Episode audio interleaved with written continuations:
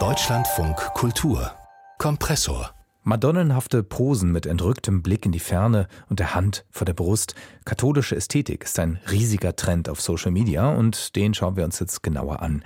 Ich bin Max Oppel. Hallo. Die Musikerin Gloria de Oliveira zum Beispiel verkörpert diese Katholikenmode in Reinstform, aber auch viele andere mit Kreuzketten als Accessoire, Fotos in der Haltung der Marienstatue und Selfies in Schuluniform. Warum das alles? Wo kommt das her? Und worauf spielt es an?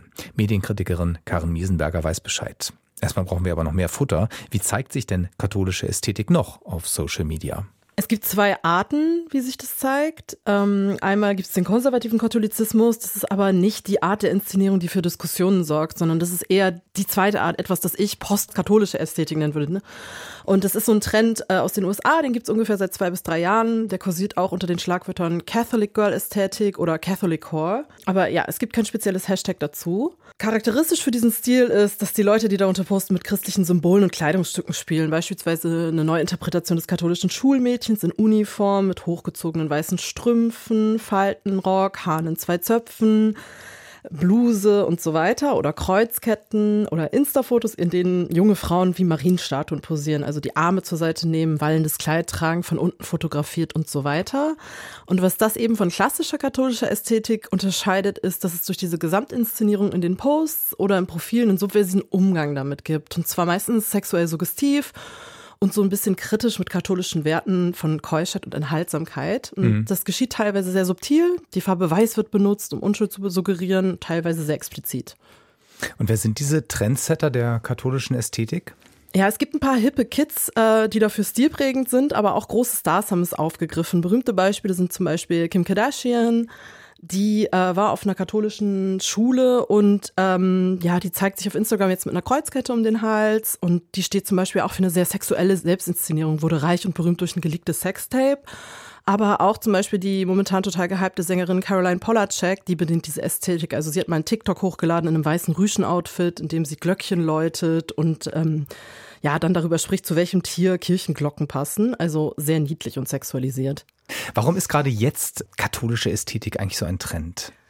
In den USA werden derzeit ja Rechte von Frauen und Transmenschen stark eingeschränkt. Also beispielsweise 2022 das Recht auf Schwangerschaftsabbrüche wurde stark eingeschränkt und auch das Recht auf Namensänderung. Und ja, Grundlage für diese Trans- und Frauenfeindlichkeit ist auch religiöser Konservatismus. Und das ist eben dieses Aufgreifen von katholischer Ästhetik in provokanter Weise, das ist auch als Kritik zu verstehen an diesem Konservatismus.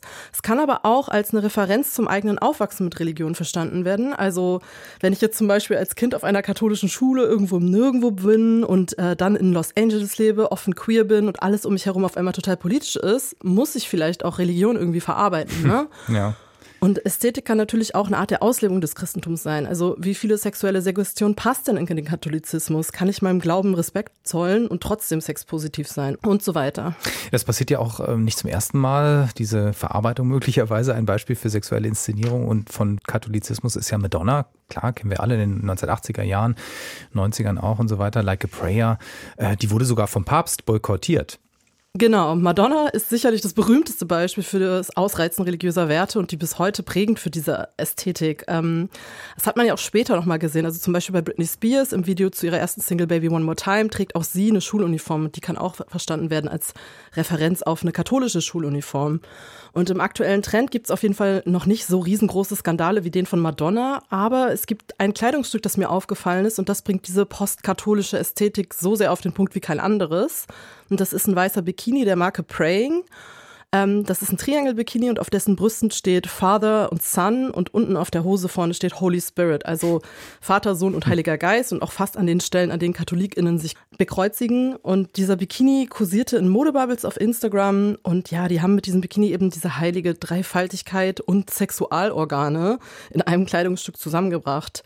Natürlich ähm, hat das dann für sehr viel Kritik gesorgt. Es ist ja auch ein sehr knappes Kleidungsstück und unter anderem hat dort eine Person Folgendes kommentiert, nämlich geschrieben, das ist eine der teuflischsten Kollektionen, die ich je gesehen habe. Absolut schrecklich, blasphemisch und ekelhaft. Das ist selbstentwertend und peinlich. Und ja, wenn man diese Kommentare liest, finden sich sehr viele ähnliche Vorwürfe. Die Reaktionen, das muss man natürlich sagen, die sind kalkuliert. Also klar, wenn ich sowas raushaue, dann muss ich damit rechnen, dass so eine Reaktionen kommen. Ja. Aber als Objekt ist es natürlich ein sehr ironischer Umgang mit Katholizismus und auch die Strömung an sich ist auch ein Brechen dieses Madonna-Hure-Komplexes. Madonna Hure, das, ja, das ist dieses Stereotyp altbekannt, dass Männer Frauen entweder als Hure oder eben als Heilige betrachten, ne? Genau, wobei mit Madonna in diesem Madonna-Hure-Komplex nicht die äh, nicht die Sängerin gemeint ist, sondern die Mutter Klar. Jesus. Ähm, und mhm. dieser, ja, dieser Begriff kommt aus der Psychoanalyse und geht zurück auf Sigmund Freud. Und auch Madonna, auch wenn das nichts mehr erstmal mit ihr zu tun hat, hat sie damit ja auch gespielt und immer wieder versucht, in ihre Inszenierung zu vermitteln, ich bin mehr als ein Sexobjekt und auch keine Heilige, aber trotzdem will ich ernst genommen werden. Also wenn ich das jetzt so nehme und mich sowohl sexuell inszeniere, breche ich mit diesen visuellen Erwartungen. Was aber auch auffällt, ist, dass diese postkatholische Ästhetik vor allem ein Trend jetzt aktuell ist von weißen Frauen und damit steht es ja auch in so einer Tradition vermeintlich unschuldiger, weißer, oft auch blonder Frauen und deren Sexualität und Selbstbestimmung. Mhm. Und kann man eigentlich auch sagen, selbst wenn, sagen wir mal, sich, man sich kritisch zum Katholizismus verhält, feiert die Ästhetik ihn auch? Ja, es gibt durchaus Personen, die diesen Postkatholizismus so zuspitzen, dass man jetzt nicht weiß, ist das ironisch oder ernst gemeint ja, das ist dann so dieses typische Edgelord-Verhalten auf Social Media. Also jemand will besonders anecken und eine Person, die das macht, ist äh, Dasha Nekrasova. Sie ist Schauspielerin und ja, eine sehr hippe Person on the Internet und eine der Macherinnen des Podcasts Red Scare.